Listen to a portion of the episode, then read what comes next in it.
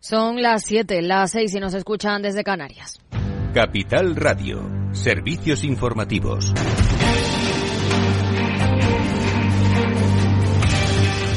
¿Qué tal? Muy buenas tardes. La Agencia Internacional de la Energía estima por primera vez que la demanda global de combustibles fósiles comenzará a bajar antes de 2030. Así lo afirma el director ejecutivo del organismo en un artículo del Financial Times previo al informe anual de la AIE que se publicará en octubre. Adelanta que el documento mostrará que el mundo está en el umbral de un punto de inflexión histórico antes de lo que mucha gente anticipaba. Y miramos a Estados Unidos porque Google afronta desde hoy el juicio por monopolio más importante en dos décadas. Un juzgado de Washington analiza si la tecnológica abusó de su posición de dominio en las búsquedas de Internet. Pedro Díaz, más detalles. Así es, el Departamento de Justicia de Washington acusa a la empresa integrada en Alphabet de abusar de su posición de dominio en los servicios de búsqueda gracias a acuerdos millonarios como el que tiene con Apple, según el cual cuando se navega desde Safari se muestran por defecto los resultados de Google.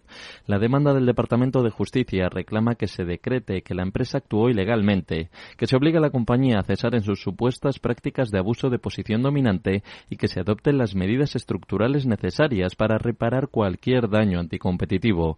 También pide que se adopte cualquier otra medida preliminar o permanente necesaria y adecuada para restablecer las condiciones de competencia en los mercados afectados por la conducta ilícita de Google y cualquier otra decisión que el juez considere adecuada. A su favor, la compañía argumenta que hay más opciones que nunca de buscar información y, sin embargo, la población considera que Google es la opción más útil. En la Unión Europea, la tecnológica ya ha recibido las tres multas más altas de la historia por prácticas anticompetitivas y dentro de diez semanas, que es lo que está previsto que dure esta batalla en los juzgados, conoceremos si se sienta un precedente al otro lado del Atlántico con el buscador más famoso del mundo. Gracias, Pedro. Y en ese mismo país, el presidente de la Cámara de Representantes, Kevin McCarthy, ha respaldado una investigación de juicio político contra el, presidente Joe Biden con la intención de obtener registros bancarios y otros documentos del presidente y de su hijo Hunter Biden. En Bruselas, la Comisión Europea presenta una nueva propuesta para que los Estados miembros sigan las mismas reglas para calcular los impuestos que deben pagar las multinacionales. Es el tercer intento en los últimos 12 años para introducir una legislación que cuenta con el rechazo de varios socios del bloque, como Irlanda o Luxemburgo. La Comisión también ha propuesto agilizar el pago de facturas a las pymes y facilitar su tributación. ¿Cómo? Pues penalizando a las entidades públicas y privadas de manera automática que tarden más de 30 días en pagar una factura emitida por una pyme y permitiendo que estas empresas tributen conforme a las normas de su país de origen, aunque operen en varios países de la Unión Europea. En nuestro país tenemos el dato de inflación. Sube en agosto al 2,6% interanual, tres décimas más que en julio, impulsada por el encarecimiento de los carburantes en un mes en el que el precio de los alimentos modera tres décimas su subida hasta el 10,5%. El aceite de oliva se ha disparado en agosto un 52,5% respecto al mismo mes de 2022. Es su mayor subida interanual en 21 años y la OCU advierte de que la subida en el precio de los carburantes en agosto del 8,6 para el gasóleo y el 5,7 para la gasolina podría terminar encareciendo el precio del transporte de mercancías y, consecuentemente, el precio de los alimentos. Por eso exigen al Gobierno aumentar de manera urgente el importe del cheque de 200 euros para familias con ingresos de menos de 27.000 euros. Y a las 8, el balance, ya lo saben, con Federico Quevedo. Buenas tardes, Fede, ¿qué tal? Buenas tardes, Aida. Pues un programa muy completito hoy. Te hablaremos con Laura Blanco en su lupa de este que hemos comentado en el boletín, de este macro juicio a Google en Estados Unidos. Pero luego tenemos los debates España, que vuelven hoy otra vez en esta quinta temporada del balance.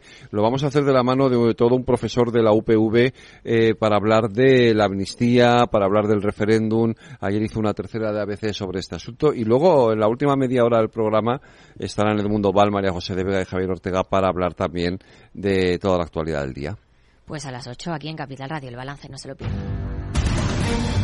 Claves del mercado. Tono mixto en Wall Street, el Nasdaq cae un 0,57% en los 13.838 puntos, mientras que el S&P 500 también retrocede un 0,22% en los 4.477 enteros. El promedio de industriales crece un 0,30% en los 34.766 puntos. En el mercado de divisas, según las pantallas de XTB, el par euro-dólar se negocia a esta hora a 1,0726 unidades. Más información en Capital Radio y capitalradio.es. Muy buenas tardes.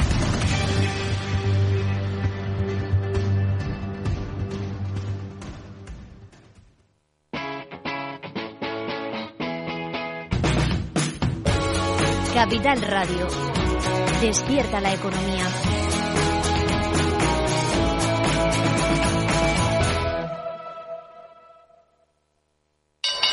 ¿Te interesa la bolsa? Invierte en acciones o fondos cotizados sin comisiones hasta 100.000 euros al mes con XTB. Vente al broker mejor valorado según Investment Trends y al mejor broker para operar según Rankia. Un broker, muchas posibilidades. XTB.com. A partir de 100.000 euros al mes, comisión del 0,2%, mínimo 10 euros. Invertir implica riesgos. Si quieres conocer mejor las empresas con las que trabajas, empieza por Informa. Compruébalo con tres informes gratis, el nuestro para que nos conozcas más y los dos que tú elijas para tu negocio. Solicítalos ya en Informa.es. Informa, líder en información empresarial.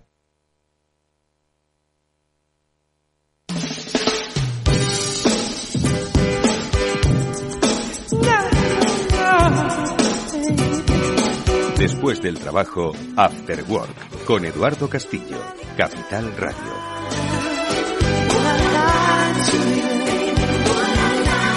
Tal amigos? Buenas tardes, bienvenidos. Ya estamos en el After Work de Capital Radio. Eh, hoy dispuestos a hablar de lo que pasa en la economía, pero hoy dispuestos a hablar de lo que pasa en la economía de Estados Unidos, porque hasta allí vamos principalmente a dirigir nuestros focos, aunque seguro que volvemos, de alguna u otra forma vamos a volver, porque allí parece que hoy está pasando todo, allí pasó todo y sigue pasando. Nos lo contaban nuestros compañeros en el boletín informativo, se inicia el eh, importantísimo juicio antimonopolio contra Google, contra su buscador, que todas las crónicas de la prensa económica estadounidense pues decían que la última gran multa se la llevó Microsoft y que la multa puede ser considerable. Veremos eh, en qué puede derivar todo esto, sobre todo cómo puede afectar esto al negocio de los buscadores en Internet. Es cierto que en Estados Unidos siempre se ha dicho que pese a ese mm, poder dominante de Google hay uso de otros eh, eh, de otros buscadores además de, de, Google. Es en España donde mantienen pues un poco ese estado de, de, dominio, ¿no? diríamos, eh, eh, en el uso que, que hacemos los, los ciudadanos eh, a través del buscador de Google. Pero bueno, también hoy creo que se está presentando el iPhone 5 y derivados, ¿no? No, 5 no, perdón, el 15. El 5 se presentó hace yo creo que 20 años. Son muchos los años que han pasado precisamente desde el 11 de septiembre. Ayer se conmemoró el día que cambió el mundo, literalmente, y, y, de eso me gustaría hablar luego con Félix López y con Chimo Ortega, de cómo cambió realmente el mundo, de cómo cambió la economía. No, no, el mundo no fue, no, no ha sido el mismo. No sé si tenía que ser el mismo, obviamente no iba a ser el mismo, pero no sé si cambió la dirección a la que hacia la que se dirigía antes de los atentados del 11 de septiembre. Bueno, son muchas cosas las que me gustaría tocar que nos, eh, como digo, nos ponen hoy el foco en, en la economía de Estados Unidos y bueno, seguro que tocamos algún que otro tema. Sí, por cierto, vamos a tocarlo. Vamos a, hablar del WhatsApp en el, en el trabajo, pero no de que lo uséis en el trabajo, sino de que se ha incorporado ya pues como una herramienta normal del trabajo. Os meten en chats de grupos de trabajo. Bueno, pues esto seguro que tiene pues una lectura legal que debemos conocer. Bueno, pues con Antonio Ruiz Beato, socio de Ruiz Beato Abogados, lo comentaremos eh, en el programa de hoy. Simplemente para situarnos, ojo, eh, que siempre está, nunca está de más conocer eh, las implicaciones de las tecnologías en nuestro día a día y más en nuestro día a día laboral.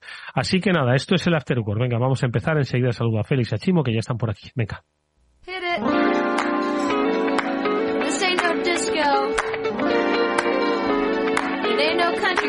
Eduardo Castillo en Capital Radio. After Work. Bueno, pues eh, es que no sé por dónde empezar, porque es que son tantas las eh, los temas ¿no? que vienen hoy de Estados Unidos de actualidad reciente y sobre todo del sector de las tecnológicas, de Apple, de Google, como de esas lecturas ¿no? de la propia macroeconomía estadounidense, qué es lo que está pasando con el precio de la vivienda, que está afectando a, en un sentido u otro, ya lo, lo, comentaremos, ¿no? Y luego ya pues esa especie de conmemoración de fecha. Y bueno, y si queréis que volvamos aquí a hablar de Telefónica, pues claro, esto yo creo que ocurrió cuando acabamos el programa, se produjo la comunicación a la Comisión Nacional del Mercado de Valores y no hemos podido comentarlo. Pero bueno, podemos, si nos da tiempo, comentarlo todo. Félix López, ¿cómo estás? Buenas tardes. No te oímos, Félix. Tal vez esté tu micrófono silenciado mientras revisas esa configuración. Lo que sí que hacemos es saludar a Chimo Ortega. Chimo Ortega, buenas tardes, ¿cómo estás? Hola, Eduardo Castillo. Buenas tardes. Muy bien. ¿Y tú qué tal? Pues bien, bien. ¿Dónde estabas el 11 de septiembre de 2001? Hace 22 años de esto ya, Chimo.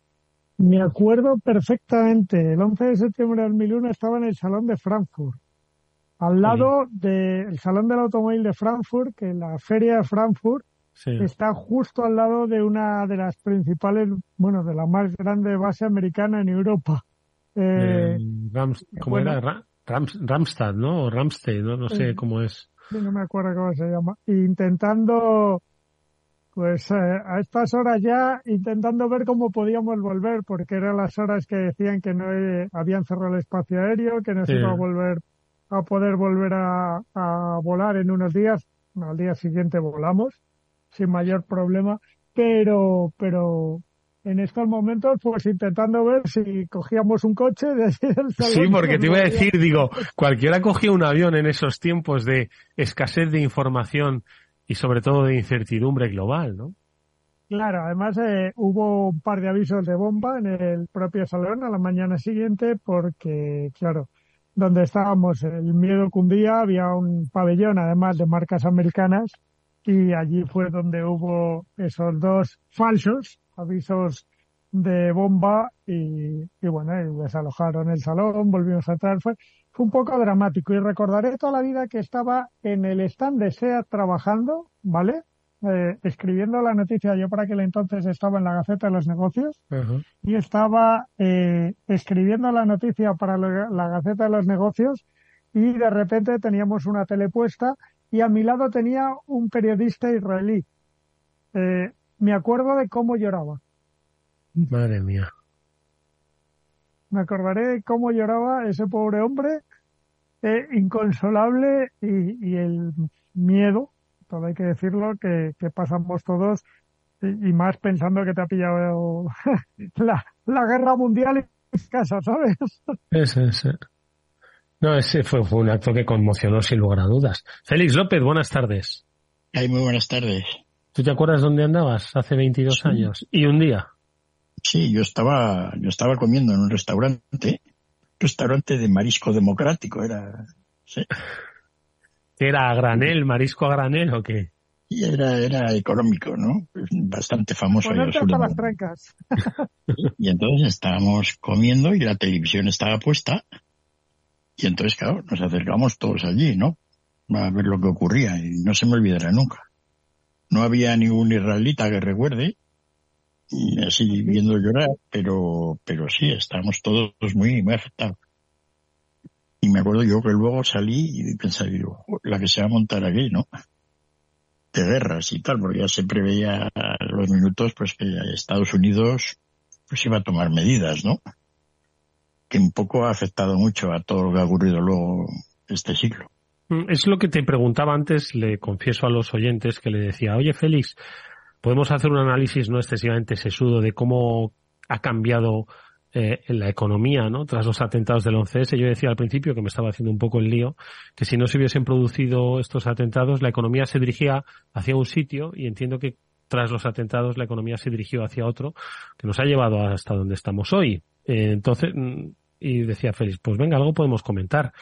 Eh, ha cambiado mucho, ha cambiado poco. El sitio con o sin Torres Gemelas iba a ser el mismo al que íbamos a llegar. Yo creo que el mayor cambio, pues oye, todo lo que tiene que ver con, con Oriente Medio, ¿no? Y el petróleo, en realidad, ¿no? Hasta esas fechas el precio del petróleo había estado muy bajo. Llegábamos desde finales de los 80, salvo las guerras de, de, de Kuwait, ¿no? Irak y pues el precio a veces estaba 15 dólares el barril, ¿no? Y a partir de esa fecha es cuando empezó a subir, ¿no? Pues ya hasta más de los 100 dólares del año 130, 140 dólares del año 2008. Luego cayó con la crisis, volvió a subir, luego ha vuelto a caer y ahora está subiendo, ¿no? Aquello lo que más afectó, digamos, como tal, fue yo creo a, todo este tinglado, ¿no? Petrolero, que siempre pues es tan complejo, ¿no? Mm. Lo demás pues no afectó mucho porque, porque la otra gran, digamos, noticia del siglo XXI económica pues es la preponderancia haya de China económicamente. ¿no? Empezó pues, se les aceptó en la Organización Mundial de Comercio, le han sacado mucho provecho, han creado pues un potencial industrial realmente sorprendente, ¿no? Yo creo eso, yo creo que eso pues hubiera ocurrido lo mismo, incluso igual más, ¿no? Porque también el petróleo caro a China le perjudica.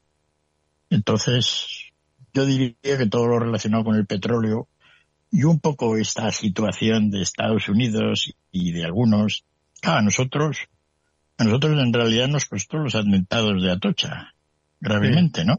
Sí, porque la respuesta inicial estadounidense fue la, invasión de Afganistán, donde se eh, ubicaba ese reducto talibán al que le atribuyeron, ¿no? Al líder de los talibanes, Osama Bin Laden, la autoría del, del atentado. E, y posteriormente e inmediatamente después se produjo la guerra de Irak, que esa tampoco estuvo muy bien explicada con aquello de las armas de destrucción masiva, pero eso fue un de oca a oca, tiro porque me toca y ya que estamos por aquí, pues eh, generamos eh, una intervención militar pues en uno de los mayores productores del mundo de petróleo. Por el ranking, eh, Irak produce mucho. Bueno, producía mucho, ¿no? Es decir, pues de toda la zona Irán también había producido mucho, ¿no? Pero con todas las sanciones, etcétera, hasta abajo, pero Irak y Irán pasaban por encima de los 5 o 6 millones de barriles, ¿no? Al día. Arabia Saudita, pues en sus etapas altas, pues más de los 10 millones, ¿no? Hmm. Pero sí, es decir, ahora ya todavía ya han vuelto a producir mucho, ¿no? Pero no a los niveles que, que podían haber tenido, ¿no? Entonces siempre, de alguna manera, pues la producción de petróleo debido a guerras, situaciones, etcétera, pues está como limitada, ¿no? Es decir, hay problemas en un país como Venezuela, pues todo lo que exportaban ya no se exporta. Las guerras inciden en el petróleo de ahora con los rusos, tal. Es decir, el petróleo, de alguna manera, que abunda en el mundo pues muchísimo, pues de alguna manera se trata siempre de limitar su producción, ¿no? Para mantener los precios altos. Mm. De determinadas maneras esto viene ocurriendo. Porque si todos los países del mundo produjeran petróleo como debieran, pues el precio del petróleo no debería estar allá más de 35 o 40 dólares, ¿no? Pero bueno, así andamos y, aquello fue una conclusión. Ahora que lo pensaba, lo de España fue dramático, ¿no? Es decir, lo que nos afectó todo aquello, a cómo ha ido luego, pues toda la situación política y económica ha sido realmente muy notoria, ¿no? Sí. sí, creo que fue muy importante. Sí, porque Chimo, al final la guerra de Irak eh, se produjo, cuando se produjo la intervención de la guerra de Irak? En el año 2002, 2003. Esto se enmarcó, entiendo que dentro de, de la guerra contra el terror, ¿no? Que declaró George Bush. Y que, como decimos, comenzó por Afganistán, pero terminó por, pero siguió por Irak, ¿no? Es que no recuerdo muy bien el calendario, es que pasó 20 años ya de esto. El calendario es así, pero yo el mismo día que vi las Torres Gemelas, digo, ya tenemos la guerra con Irak. O sea, no tenía nada que ver, pero ya, en, 2000, en 2003 fue, en marzo de 2003 empezó. Creo, creo, ¿eh? recordar. Sí, pero primero tuvieron que resolver el tema el tema de el tema de los talibanes en Afganistán y luego a ver un poco cómo pues los americanos trataban de reunir aliados pues para y excusas o razones para declarar la guerra a los iraquíes, ¿no? Mm. Así que sí, esa, esa, todo eso que tuvo que ver con aquello, ¿no? Con lo que comenta Eduardo de las Torres Gemelas, porque efectivamente era de oca a oca, ¿no? Y así fue, ¿no? Por cierto, Félix, y ya que, estamos hablando, nada, como hoy hemos puesto nuestro foco en Estados Unidos, luego lo, lo traemos de nuevo, eh, estaba pensando que ahora mismo Estados Unidos no tiene desplegado una guerra siempre se ha dicho, ¿no? Es uno de los grandes negocios. Las guerras al final generan mucho movimiento económico. Estados Unidos ahora mismo, seguro que las narices las tiene metidas en algún lado, ¿no? Pero así a gran escala como ha sido Afganistán o, Irak, no tiene desplegado ahora mismo nada, ¿no? No, a nivel, a nivel de tener soldados en grandes cantidades, no, no tiene, ¿no? Bueno, mucha gente tiene miedo de que tenga que en China, ¿no? Es decir, últimamente hay bastante sonido de tambores de guerra por aquella zona. A ver qué ocurre si los chinos, pues oye, invaden o tratan de Taiwán, ¿no? Y, luego, pues, eh, cómo evoluciona la guerra de, de Ucrania, ¿no? En fin, en ese aspecto, pues, oye, mejor, ¿no? que otras sí, veces. claro. Claro, los costes han sido muy grandes, ¿no? El coste de la guerra de, de Irak para Estados Unidos y Afganistán pues ha sido elevadísimo, ¿no? Hablan de 3 trillones de, de americanos, ¿no? De dólares. Es decir, que, que, que, bueno, si no hubiera sido por eso, pues el déficit público americano, la deuda sería 10 o un 15% menos. O sea que todo eso va, y de alguna manera, además, no, no lo ha hecho bien Estados Unidos porque ha generado mal ambiente. No, no creo yo que ellos estén muy satisfechos de cómo han resuelto todo ese aspecto, ¿no? Podrían quizá haber resuelto de otra manera. Y bueno, pues eso se viene notando ahora de cómo se va configurando el mundo en bloques geopolíticos, ¿no? Es que no, no fueron ninguna, ni la de Afganistán ni la de Irak fueron mm, guerras ganadas realmente.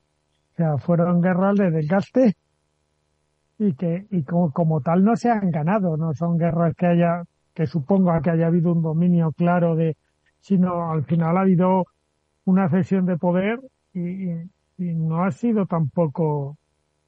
Bueno, no, a yo tampoco no puedo plazo- apuntar ese gran tanto. Sí, bueno, se tomaron medidas y se ganaron, pero luego a la larga pues han perdido. Es decir, la guerra Exacto. de la guerra de Afganistán ha sido una derrota clara, pues como la de como la de Rusia que tuvieron también en Afganistán, del mismo estilo, ¿no? Y lo de Irak pues es un poco más gaseoso, en el sentido de que está ahí, hay un gobierno más o menos que va funcionando, que era un poco lo que se pretendía, que no estuviera Saddam Hussein y hubiera otra cosa pero eso tampoco ha quedado resuelto políticamente, ¿no? Y, y de rebote, pues todo lo que ha ocurrido a la izquierda del mapa, ¿no? En Siria y todo eso, pues toda esa zona, pues fíjate cómo está, ¿no? Nada, todo un drama, ¿no? Todo lo de Oriente Medio que no, no, no acaba de resolverse ni, ni tiene pinta. Y luego ahora con lo que queda, ¿no? Con todas estas nuevas tecnologías de drones, etcétera, los israelitas que son siempre el centro de atención de, de todos los de la zona, pues ahora les pueden caer drones a toneladas, ¿no? Va, va- va a estar entretenido aquello, desgraciadamente. Y, y que Sí. me decís, y perdonar que cambie un poco el tercio, pero hablando de guerras, África, ¿qué está pasando en África, Félix? Venga, Eh, sí, que tú conoces. Ahí sí que está eh, habiendo, ahí sí que está habiendo un grave desequilibrio, cambio de, de status quo y de desequilibrio de poderes.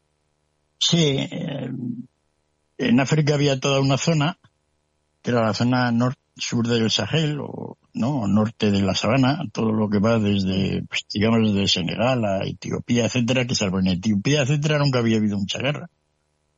¿No? Pero luego empezó, empezó en Sudán, bueno, empezó Sudán, luego ahora ha ido, pues, de alguna manera, mm, extendiéndose a toda esa zona, que era una zona que hace 30 o 40 años, pues no era muy conflictiva y entre otras cosas no había gente viviendo. Pero Níger, por ejemplo, que era un lugar que, hace 30 años, pues sabías que estaba porque era grande y porque tenían uranio que cogían los franceses para sus centrales nucleares, pero, pero no había gente, ¿no? Pero ahora Níger eh, es el país con más niños del mundo. Es, increíble allí y hay ya 40 millones de personas. El Níger que es vamos, un, lugar que, que- que- que no, no sé qué, de qué viven, porque yo que estaba allí y he paseado por, por, por la zona, la verdad es que no ves de qué pueden comer, porque es todo un desierto, ¿no? Y hay 40 millones de nigerinos, ¿no? Allí de- encima de Nigeria. Entonces toda esa zona efectivamente era más o menos tranquila, pero, pero de una, de, de repente pues se ha convertido en una zona convulsa entre, entre los islamistas y los rusos y los demás que, bueno, ta- también hacen, ¿no? Problema, ¿no? Porque África tuvo problemas, pues fíjate, lo más dramático yo creo, pues todo, toda la guerra de Congo, ¿no? Y murieron millones de personas, todo el tema de, todo el tema de Ruanda con Uganda, tal, que fue una cosa, ¿no? Que todavía no está nada resuelto, la zona de la guerra de Angola, Mozambique, ¿no? Es decir, ha habido zonas, ahora, pues todavía lo de Eritrea, y, y eso ha ido cogiendo mucho peor color según África ha ido cogiendo población, ¿no? Y entonces, claro, ahora ya las cosas son masivas, ¿no? En fin, una pena porque, porque África iba, fue muy mal en la década de los 80, en el sentido de que pues oye, con, perdona, de los 90, en el sentido de, de que los países del este de Europa pues se independizaron, digamos, de Rusia, y los europeos nos centramos un poco más en esa zona, ¿no? Y África quedó como olvidada. Pero los últimos años, hasta el año, del año 2000 al año 2010, yo creo que no les fue mal, ¿no? Veías esperanza. Las nuevas tecnologías estaban haciendo cosas, pero en los últimos 8 o 10 años la cosa floja, ¿no? Precios del petróleo barato en Nigeria. Nigeria es pues, casi la tercera parte de África, digamos, los efectos. África, digamos, subsahariana, no negra. Así que, que, sí, mirando yo un poco, pues eso, los niveles de educación, si mejoran, si no. Y es cierto que, que curiosamente, pues de alguna manera notas mejoras, porque la esperanza de vida ha subido mucho, 20 años. Eso, claro, hace que la población ya no se mueran tanto. Pero fíjate que la gente todavía muere, porque la gente que más muere en el mundo son los chinos y los indios, que son los que más. Pero luego la gente que más se muere son los nigerianos. El otro día estoy viendo unos datos. Fíjate. Hacen, hay muchos niños se mueren, claro, todavía. Más que americanos, que son estadounidenses, ¿no? Que tienen mucha más población todavía que Nigeria o los mismos indonesios, que también son más gente, ¿no? Así que ahí anda, ¿no? África, pues, pues siempre está a la cola de todo el desarrollo. Y de vez en cuando, pues ves cosas bonitas, ¿no? Como de alguna manera todas estas nuevas tecnologías de los teléfonos, etcétera, pues están creando pues una cierta, pues en Kenia, en Nigeria, zonas de, de desarrollo de software, etcétera, ¿no? Que de alguna manera prometen. Pero no acaba de, luego está el tema que siguen creciendo todavía en gente, cada vez menos afortunadamente, pero los problemas alimentarios, sobre todo en los países esos que, tienen una geografía horrorosa, ¿no? Pues todo lo que es la franja del Sáhara, desde Senegal hasta, hasta, Eritrea. Mm. En fin, nada, yo a mí pues me afecta mucho, ¿no? Cuando me pongo, pues cuando yo estuve allí viviendo hace 45 años o más, pues esperabas que las cosas dentro de 45 años iban a estar mejor. No, pero no, no han sido mucho. Oye, Félix, ¿tú crees, eh, estamos a punto de terminar el primer cuarto de siglo, en un par de años, y este pues ha sido protagonista, bueno, ya lo hemos visto, ¿no? Eh, Oriente Medio, ¿no? Principalmente el nacimiento de China. ¿Dónde crees que va a ponerse el foco en, eh, en, la, en el segundo cuarto del siglo XXI, 2025-2050? ¿En África, como estabas diciendo? No creo, es decir, porque siempre es algo marginal. O sea, va a haber problemas, pero no creo que los problemas de África de alguna manera se vuelvan centrales a nivel mundial, ¿no? porque tampoco estamos para guerras allí, ¿no? Digamos, de, involucrarse potencias extranjeras. Pero sí, entre ellos, pues efectivamente habrá bastante jaleo. Y, y, entonces la, los 25, la segunda parte de, digamos, del siglo, pues va a ser un poco lo mismo. China va a ser fundamentalmente el tema central. Mm. ¿No? si no nos sorprendemos con problemas nucleares antes con los rusos, etcétera, ¿no? Que siempre queda esa amenaza. ¿Todavía tú tienes esa puerta abierta de lo nuclear y Rusia o qué? Sí, no, estoy seguro de que los rusos tirarán una bomba táctica. ¿Cómo que? ¿Pero en dónde y a quién? ¿A Ucrania? Pues sí, al ejército ucraniano. Como se les ponga el tema, el tema, digamos, militar mal, mal, pues tirarán una bomba pues para cargarse un par de divisiones, ¿no? Y entonces a ver qué ocurre. Esa probabilidad pues, no es una idea mía, que os diré. Ya, que es una probabilidad abierta. Sí, bueno, vamos, eh, si os parece, vamos a hacer una cosa. Vamos a hacer un, un, un impasse, vamos a escuchar un consejo y a ver si a la vuelta contactamos con nuestro eh, amigo Antonio Ruiz Beato, socio Ruiz Beato Abogados, para que nos cuente, pues eso, cómo entender el WhatsApp en un entorno laboral, ¿no? Tanto en relación laboral como de uso en el trabajo. Venga, vamos con ese consejo. Si inviertes en bolsa, esto te interesa. XTB, tu broker con más de 15 años en España, tiene la mejor tarifa del mercado para comprar y vender acciones y ETFs. No pagues comisiones hasta 100.000 euros al mes. Si inviertes en bolsa o quieres empezar, más sencillo imposible. Entras en xtb.es, abres una cuenta online y en menos de 5 minutos compra y vende acciones sin comisiones, además con atención al cliente las 24 horas al día. ¿Qué estás esperando? Miles de clientes ya confían en xtb.es. Un broker, muchas posibilidades. A partir de 100.000 euros al mes. La comisión es del 0,2%, mínimo 10 euros. Invertir implica riesgos.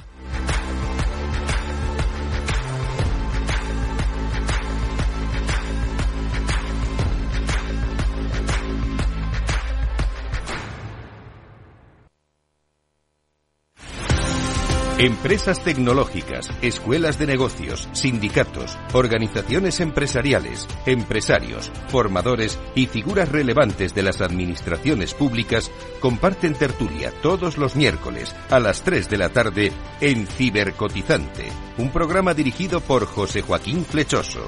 Cibercotizante, la digitalización desde una óptica diferente. Capital Radio.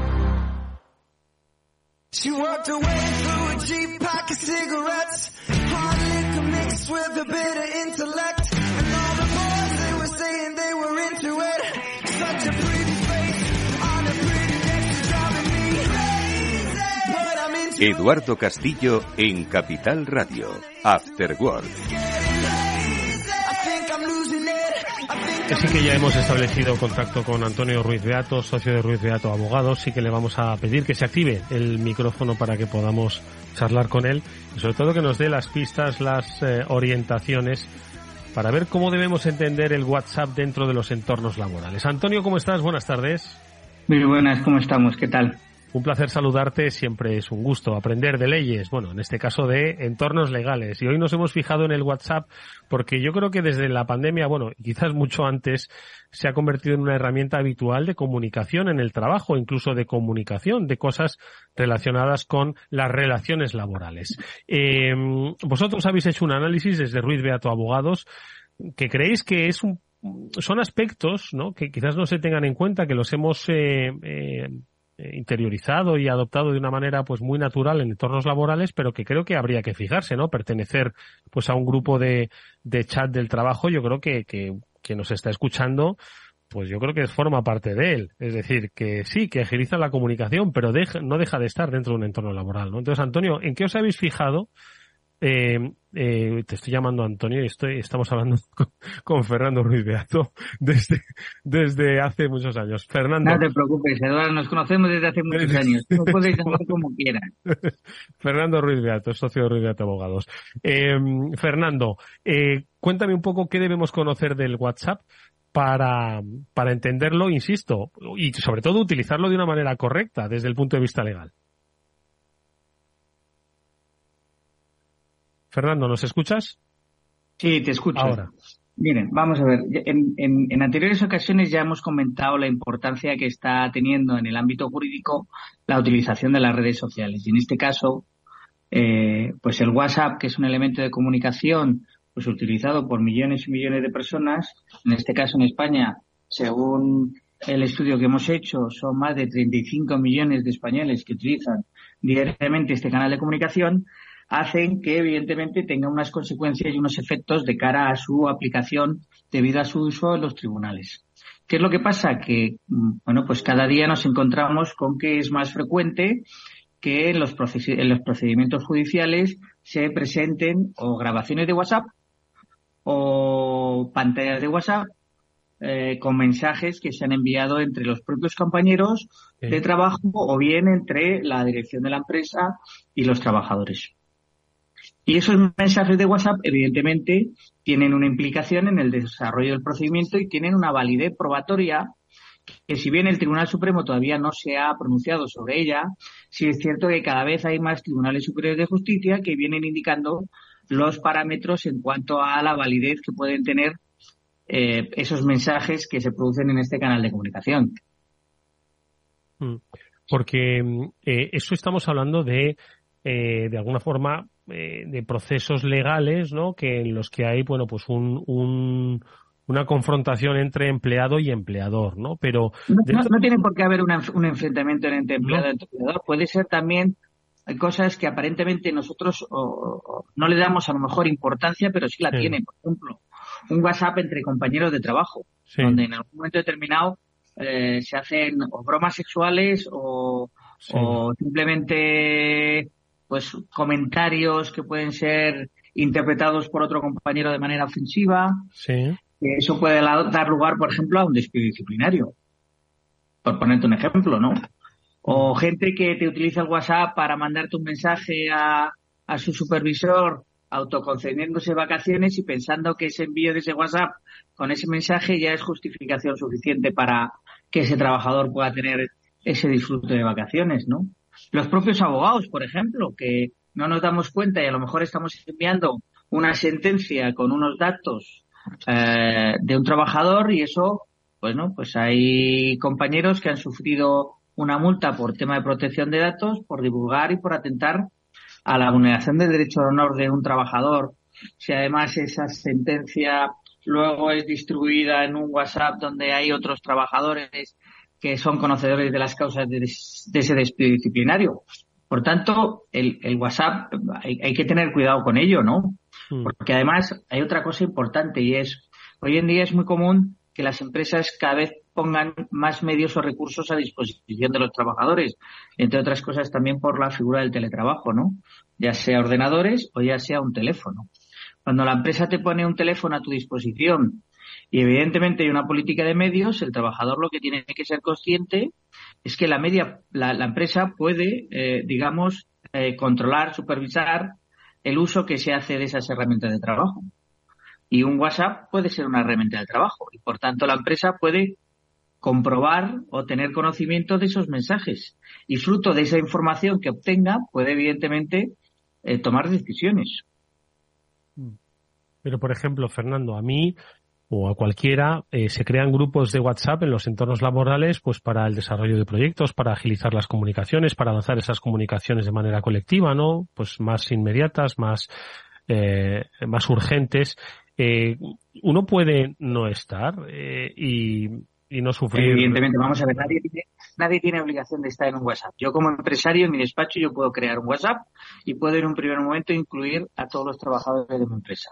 Ahora bien, en el momento en que un trabajador me exprese que no, no, no quiere pertenecer a ese WhatsApp, yo evidentemente no puedo obligar a ese trabajador a que esté en ese canal de comunicación. Mm. Te está escuchando Chimo Ortega. Eh, Chimo, cuando quieras. Es que en, en mi sector, en el de la movilidad, especialmente en el de la compraventa de coches, es una herramienta que ya se está utilizando mucho. Bueno, eh, ya se está utilizando mucho en muchos en muchos sectores porque se está cambiando muchas cosas del correo al WhatsApp, sobre todo dentro de la empresa, pero pero en los concesionarios también. Eh, y lo que yo oigo, la queja que yo oigo es eh, que casi casi estás trabajando las 24 horas, porque son WhatsApp abiertos dentro de la concesión, pero también con los futuros, sobre todo compradores. Eh, y claro, eso complica mucho cómo, cómo organizas tu tiempo libre y el de trabajo. Mm. totalmente de acuerdo. O sea, es decir, lo que se llama la desconexión digital.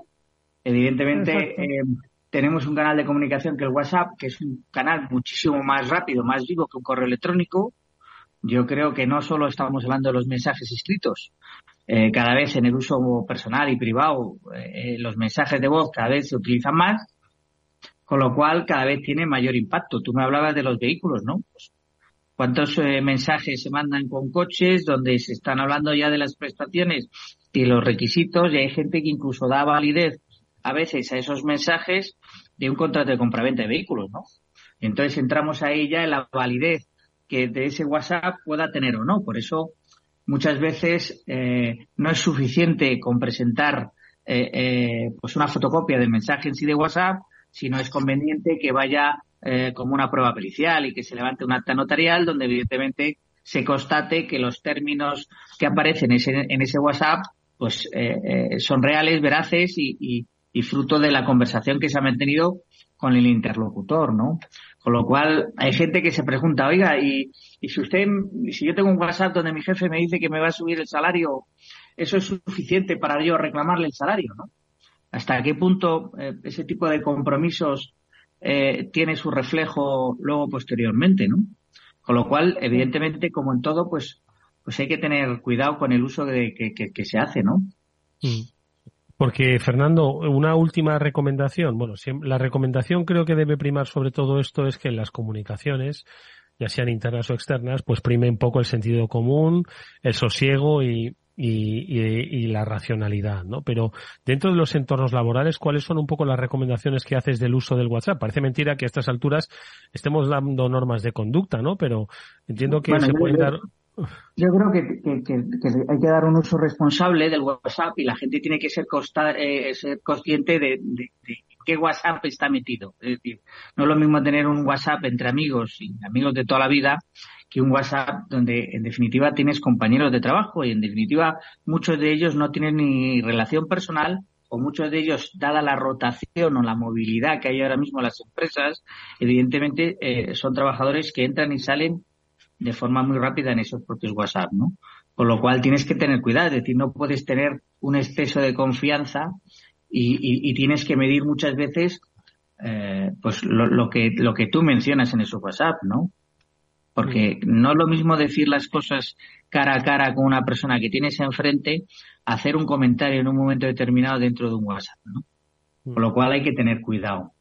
Yo creo que hoy las reflexiones que hemos, que hemos tenido con Fernando Ruiz Beato, pues un poco nos dejan entrever el, el, tiempo ¿no? que nos ha tocado vivir, donde hay muchísimas herramientas ¿no? que facilitan la vida, las comunicaciones, pero también que requiere una lectura, pues no solo eh, eh, de, de, uso y de relaciones entre las personas, sino también de aspectos legales, como nos acaba de comentar. Así que, pues eso. Sí, porque además, Eduardo, hay una cosa, y perdóname que te interrumpa y ya termino con esto. A veces, eh, todavía al no conocer el pronunciamiento del Tribunal Supremo, tenemos, tenemos muchas veces eh, situaciones contradictorias, ¿no? Por ejemplo, tenemos que una baja voluntaria enviada por un trabajador por WhatsApp es suficiente para que una empresa le, le dé de baja a la empresa pero sin embargo un despido comunicado por la empresa por WhatsApp eh, automáticamente es un despido improcedente por no cumplir los requisitos, ¿no? Eh, aunque eh, ese mensaje sea una carta y en ese mensaje se expresen perfectamente los motivos y las causas de ese despido, ¿no? Con lo cual todavía, y aunque parezca mentira, a veces la justicia no va lo suficientemente rápido con la evolución de la sociedad, y todavía pues pues pues pues hay a veces que, que nos encontramos con que con que existe esa contradicción donde situaciones similares o parecidas pues tienen una, una interpretación distinta. Mm, sin duda, todavía queda mucho eh, que recorrer, mucho por aprender y mucho que implementar. Fernando Ruiz Beato, gracias como siempre. Ha sido un gusto escucharte. Hasta muy pronto. Igualmente, un abrazo fuerte. Adiós.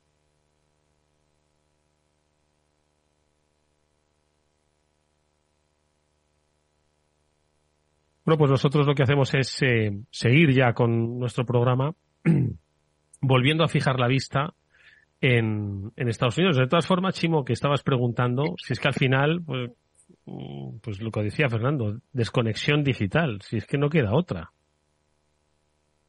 No queda otra. Eh, pero es verdad que todas estas herramientas que mejoran muchísimo, y es verdad que el WhatsApp es una de ellas, y las empresas que lo están usando como canal de comunicación. Acordaros que había 200 canales, 200 alternativas parecidas al WhatsApp y al final el WhatsApp, desde que ha salido el WhatsApp Business hace relativamente poco, pues se ha ido imponiendo sobre todas ellas porque es la más práctica, la que menos inversión requiere y la más funcional. Pero eh, tiene el problema, obviamente, eh, que claro, ¿cómo, ¿cómo mides la desconexión? En el caso que yo te decía, por ejemplo, hay vendedores que se están quejando de que, claro, y si un cliente me escribe a las 7 de la tarde por WhatsApp, ¿cómo no le contesto? Pero yo ya he mm. acabado mi jornada laboral. Mm. Bueno, WhatsApp es un problema. Dime, Félix. No, por decir algo un poco al margen, aquí el, WhatsApp pues todo lo hemos usado básicamente para relaciones personales, pero ha ido cogiendo el tema digamos, empresarial más importancia, tanto a nivel de dentro de la empresa como con clientes, proveedores, etcétera. Pero lo de WeChat en China es un poco donde es una cosa tremenda, ¿no? Es decir, todos los que hacen negocios con China saben que dependen del WeChat ya. Es decir, y te llegan mensajes por todos lados. Es realmente, es realmente algo doloroso. Es decir, ¿cómo puede aquella gente vivir con esta herramienta, usándola, ¿no? A unos niveles que aquí son absolutamente impensables, ¿no? Mm. Y aquí todavía estamos en plan suavecito, no preocupándonos de si el Tribunal Supremo, pero por otros sitios, el avance en los métodos de comunicación para hacer negocios, ¿no? cerrar contratos, etcétera, es tremendo, ¿no? En fin. Digo que, que no traten de hacer negocios con China y así se liberan de el auténtico, digamos... De la esclavitud digital, ¿no? De, la condena digital. Total, Bueno, oye, sigamos, lo dicho, vamos a, a, oír de las nuevas tecnologías. Estaba pensando, digo, WhatsApp es de, es de Facebook, ¿no? Es de Meta. Digo, estaba con el tema de Google, no, no se va a ver afectado, pero bueno. Que, um, a ver, Estados Unidos, otro de los aspectos. Ya hemos repasado lo que ocurrió a partir de 2001 pero nos, nos situamos hoy en 2023 con un gráfico que yo le compartía a Félix, no sé qué le parecía, a propósito del precio de la vivienda en Estados Unidos, que también es bastante significativo y que para muchos es una señal de, de, de alarma. Félix, ¿qué te ha parecido? Que está, digo, unos precios que están por los suelos. Bueno, los precios no están por los suelos, los precios están altísimos, ¿no? Están altísimos. Lo que pasa es que están cayendo, ¿no? está cayendo, no sé si llegará a los suelos, tiene que caer muchísimo, ¿no? Es decir, porque así como en España los precios de la vivienda desde la época del boom pues se han recuperado ahora, justo ahora, ¿no? como la vivienda es un mercado regional o local, pues en algunas zonas es más caro y otras, pero en España básicamente es lo mismo, ¿no? Pero desde la época esta del boom, hay sitios donde los precios han subido mucho. Estados Unidos, generalmente, todo ello. Subieron cayeron, como aquí, pero bueno, ahora ya se han desplegado a niveles estratosféricos. Hay algunos lugares que es en absoluta el Canadá. ¿no? El Canadá los precios son cinco veces más altos que hace 15 años. ¿No? Australia, etcétera. E incluso países que no habían subido mucho los precios o incluso habían bajado, como Alemania y han subido, ¿no? Entonces, al mismo tiempo que han subido los precios de todos los activos, los de los pisos en el mundo han subido mucho y de ahí los alquileres. De todas formas, han subido tanto los pisos que el rendimiento por alquiler mm, es el más bajo de la historia, casi, pese a que los alquileres también se han desplazado. Con lo cual tenemos un sistema mundial, podemos decir, en los países así avanzados, pues tenemos un sistema, digamos, de precios de la vivienda y de alquileres absolutamente totalmente fuera de lugar, ¿no? Y está creando problemas personales muy grandes. La gente no se puede comprar un piso.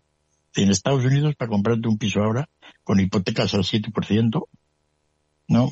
Pues tienes que tener un salario de más de 100, 130, 140 mil dólares. Para que, de alguna manera, te digan, oye, mira, chico, tú ya puedes acceder a un crédito. El coste, digamos, de pago de hipoteca según se van renovando, etcétera, ¿no? Y todo este lío que tienen allí, pues, pues, pues ya es el más alto de la historia. Es decir, nunca ha sido más caro en Estados Unidos, pero con mucho. ¿No? Hay gente que si compra una casa ahora, pues tiene que pagar de hipoteca 5.000 euros al mes. Es cierto que afortunadamente las casas de América han ido creciendo. Este, el año anterior y este ha sido el año en el cual las casas de cuatro habitaciones, que llaman allí, ya son más numerosas que las de tres curioso porque la, la, unidad familiar va disminuyendo, cada vez hay menos hijos, etcétera. Pero las cosas van sumando, van subiendo de tamaño, ¿no? Y, y en eso estamos, es decir, es, tenemos un problema, un problema urbanístico de vivienda a nivel, digamos, global absolutamente ridículo, ¿no? Porque no, no, deberíamos tenerlo bien resuelto y sin embargo, fíjate qué cosas ocurren, ¿no? Tremendo. No sé, pero es en todos los lados, es decir, aquí llevamos hablando de la vivienda en España y por otros lugares pues los problemas se están multiplicando gravemente, ¿no? Timo. Pues sí, la verdad es que lo que expone Félix es impresionante porque es una situación en la que nadie gana. No gana el que alquila, no gana el que, el que arrenda tampoco, porque al final te sale más caro y no puedes acceder a la vivienda y tampoco la puedes comprar, pues lo tenemos claro. Eh, es el sistema corrupto el que nunca beneficia a nadie, ¿no? Feliz. Bueno, aquel que compró una casa barata y se jubila y se quiere ir a vivir en medio del Amazonas, ¿no? Total que hace caja y le va, ahí hay mucha gente, ¿no? En España, teniendo en cuenta que es el mayor activo, ¿no? En, España el mayor activo que tiene la gente, fíjate que se habla mucho de la distribución de la riqueza, ¿no? Pero yo diría que en España no está tan mala, no sé si lo computan bien, porque el mayor activo que tiene la gente es la vivienda, ¿no? Y en España mucha gente tiene casas y y eso pues está más o menos distribuido. Es cierto que hay gente que tiene mansiones de cinco pisos y otros pues que tienen una casa en el pueblo, pero, pero bueno, de alguna manera eso en España pues la otra parte que tiene España muy equilibrada en cuanto a riqueza son todos los derechos de las, de, las pensiones, que nadie suele meter a la hora de calcular índices de, renta o de, y sin embargo es, yo he calculado son en España unos 3 trillones, el mismo valor que, la vivienda, ¿no? O sea, en España hay una cierta distribución de la renta más razonable de lo que las estadísticas nos dicen, ¿no? Pero, pero bueno, seguimos con ese problema de la vivienda que hemos comentado aquí tantas veces y sobre todo lo que me preocupa, pues eso, la gente joven, ¿qué va a hacer? No, no, no tiene dinero para comprar una casa, no tiene dinero para un alquiler. Si había alquileres, pues hacemos alquileres de estos turísticos pues claro, una de las cosas que tenemos es que en cuanto nosotros, todo esto del turismo ha creado un problema habitacional en el mundo grande, porque cada vez estamos menos en nuestra casa, por las razones que sean. Y claro, nuestra casa no la ocupa otro, y nosotros tenemos que vivir en otro sitio. Entonces ha habido un aumento de necesidades habitacionales pequeñas, pero que pues simplemente porque la gente no está donde estaba. ¿no? Y tiene que estar. el problema hace referencia no, no solo al turista que viene aquí y genera una demanda, sino a, nosotros como turistas que, que creamos otra demanda en otro sitio. Nosotros, cada vez que nosotros salimos de casa, creamos un problema de vivienda para alguien que tiene problemas, porque nuestra casa se queda vacía. ¿no? Y entonces vamos a otro sitio, ocupamos un sitio habitacional que lo debería ocupar otro. Y digo, bueno, la gente se vuelve mucho pues, crea un problema a nivel mundial. El ejemplo más claro que la gente se opone pues es a todos estos, a los Airbnb, todos estos, ¿no? Que antes pues alquilaban para los estudiantes y para la gente joven y ahora no. Y como en España hay muy poco alquiler, pues simplemente que se elimine algo por ese lado, pues, y no se aumente, pues genera, genera problemas, ¿no?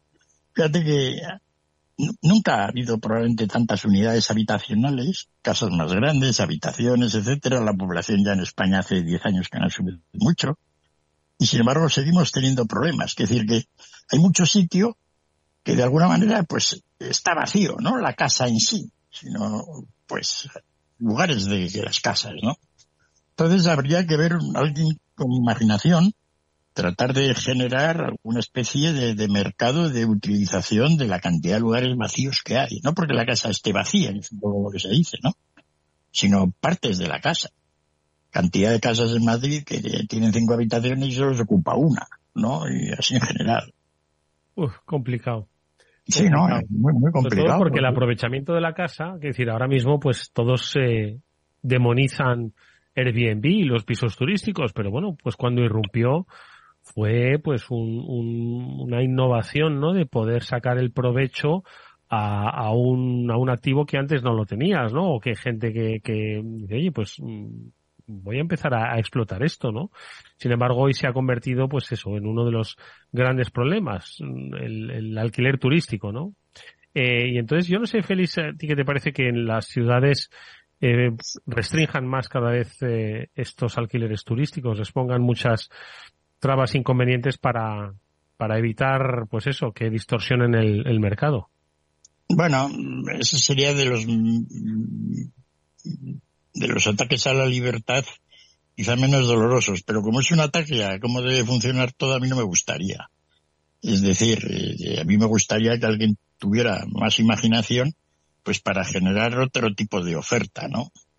Es cierto que en algunos momentos se llega que empieza a ser ya pues una especie de contaminación, ¿no? Porque hay ciudades turísticas en el mundo, pero en, en realidad el centro ya de cualquier ciudad importante, pues que está empezando a tener problemas con esto, ¿no? No ya digamos los niveles de ciudades que viven de ellos, como Venecia, etcétera, pero pero ya cualquier ciudad, ¿no? El otro día veía una lista de, empresas, de ciudades españolas con problemas, digamos, de exceso de turismo en el centro y problemas de habitacionales. Santiago, Compostela, Granada, es decir, aparecían ya una colección de, un montón de ciudades, 20 o 30, que estaban en ello, ¿no? Mm. Entonces eso es un problema porque la gente, pues, lo que, lo que estamos en la época de la experiencia, ¿no? La gente no quiere ahorrar y se gasta el dinero moviéndose. Y la generación esta, millennials o lo que sea, pues eso lo hace mucho. ¿No? Están todo el día de, yo lo veo, ¿no? Y de, para allí, y para acá. Están todo el día moviéndose. Yo me movía, pero es, ¿Eh? Claro, sí, es verdad, se mueven mucho. Lo que pasa es que se movían mucho porque el alquiler pues turístico generó una nueva oferta, ¿no? Una alternativa al, a la hostelería. Pero y sobre todo eh, porque había vuelos también low cost, pero el mundo low cost de la aviación creo que también se está acabando, ¿no? Sí, el... Dichimo. No, no, Félix, Félix, por favor, que no te quería cortar.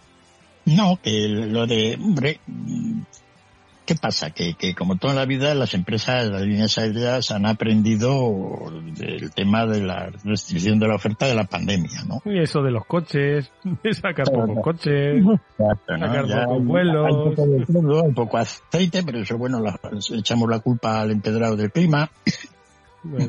Es decir, estamos en un mundo en el cual pues hay cierta escasez, incluso el trabajo pues allá hay mucho, pero es trabajando menos, ¿no? Entonces, eh, yo creo que un poco por ahí, pues efectivamente el tema de, los aviones, el low cost ha caído, los precios han subido, ¿no? Mm. Pero te das cuenta de que efectivamente la elasticidad precio de la demanda del alojamiento pues es muy alta. Es decir, que a 100 euros nadie se mueve. Pero a 50 la noche pues entonces de repente estamos ahí. Pues sí. Yo creo que es un poco la, la, situación que ha habido pues un abaratamiento de los costes de alojamiento grandes para lo que suponía ir a un hotel. Y, y bueno, eso es lo que ocurre, ¿no? Oye, pues eh, lo observaremos, como siempre, gracias a la perspicacia que tanto Chimo Ortega como Félix López comparten con nosotros cada semana en este After Work. Gracias Félix, gracias Chimo, nos despedimos hasta la próxima semana, ¿vale? Vale, gracias a todos. Un abrazo. Un fuerte abrazo. Y a todos ustedes, a todos vosotros. Gracias. Nos vemos mañana a las 19 horas eh, aquí en la sintonía de Capital Radio. Hasta entonces, venga, disfrutad de lo que os deje.